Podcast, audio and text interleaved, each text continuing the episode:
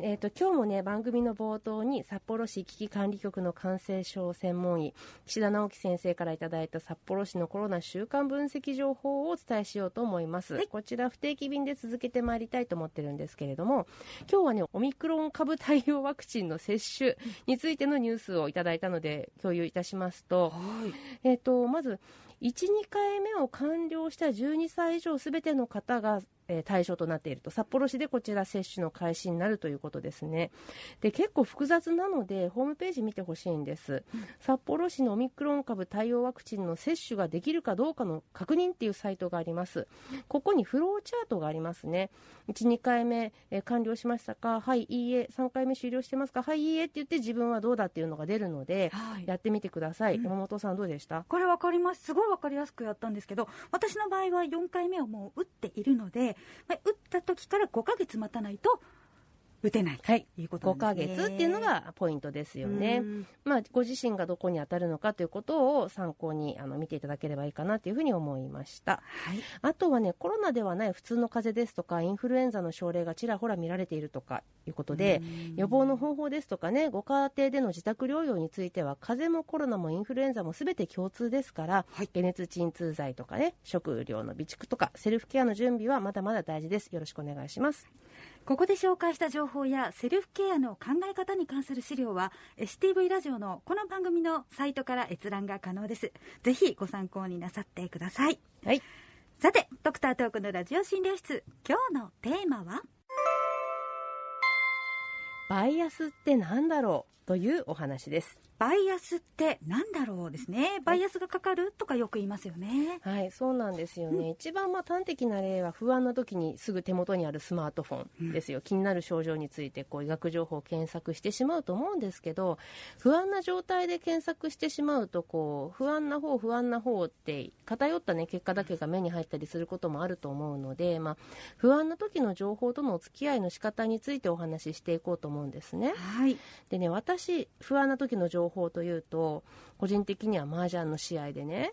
心が強く保っていられない時とかにこの牌当たるんじゃないかなって思う時の心理が最も近いんですよね。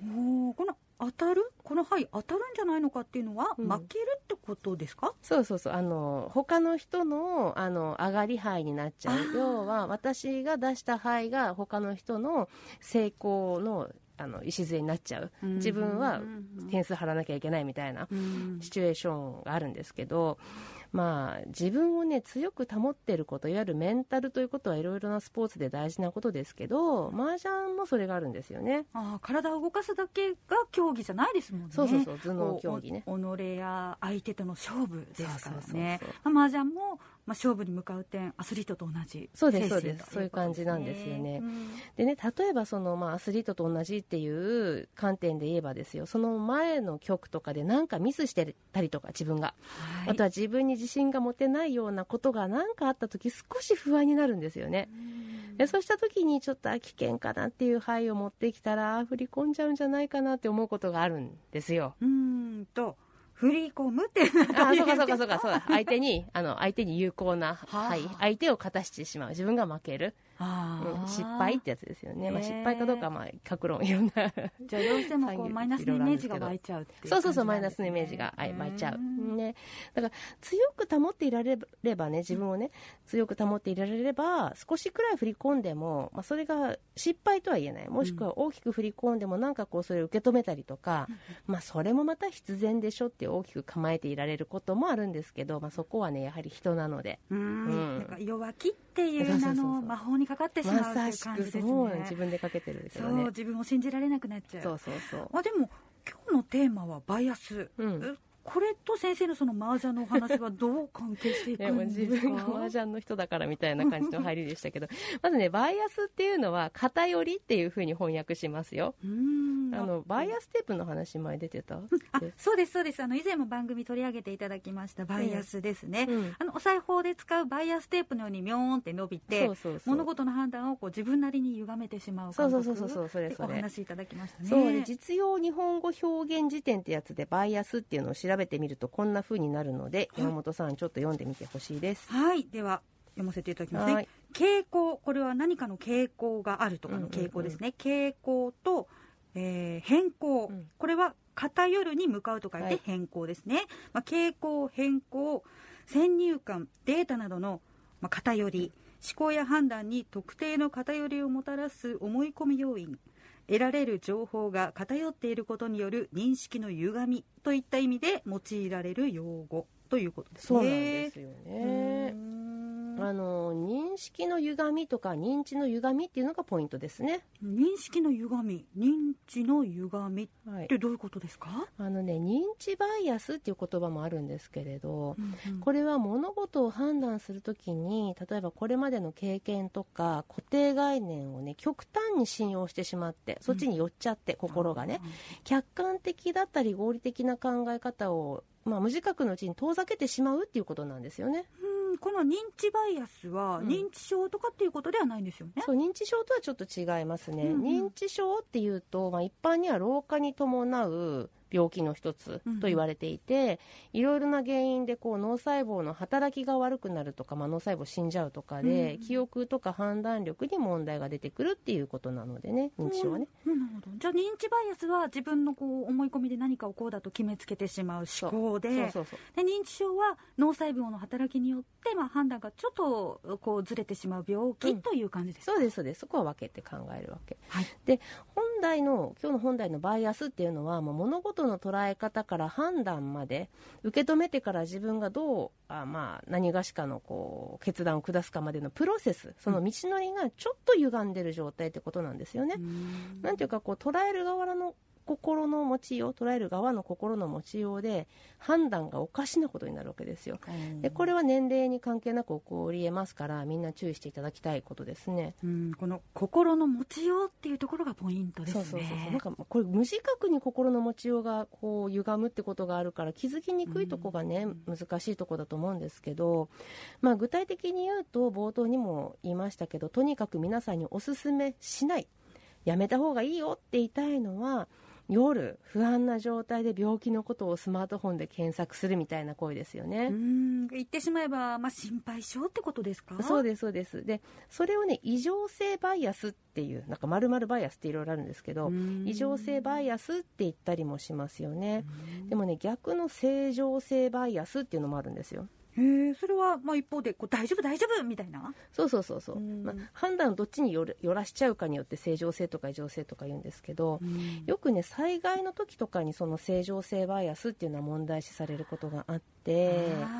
まあ、どう見ても逃げた方がいいのになんかこう情報を待ってしまうとかねなんか大丈夫じゃないかなみたいな、まあ、例えばよ今ここで私たち放送しているこの情報状態で STV ラジオのスタジオでね、うんうん、火災報知器今今なったらどうします？山本さん、いやそうですね。わってびっくりしてでも匂いがなかったら、うん、俺もしかして誤作動？え？ねなんて思ってとりあえず待っちゃいますね。でしょ、うん、でも一酸化炭素って匂いないですから。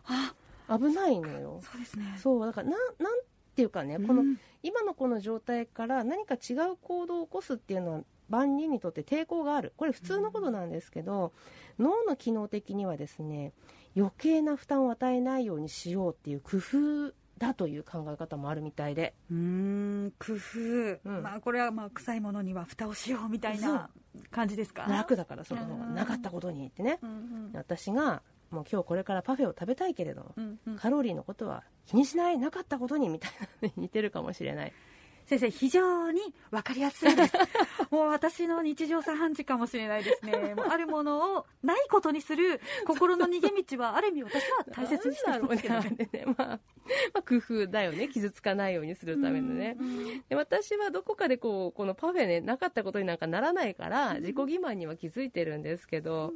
うん、なんていうかねこうストレス回避のショートカット、うん、ショートカットするだけだとちょっと心もとないのでこう例えば過去の経験で大丈夫だったことを持ち出して、うん、あの時も大丈夫だったから今回も大丈夫って言ってこう加勢しちゃう、大丈夫大丈夫って自分の心の中で声かけしちゃうみたいなやつですね。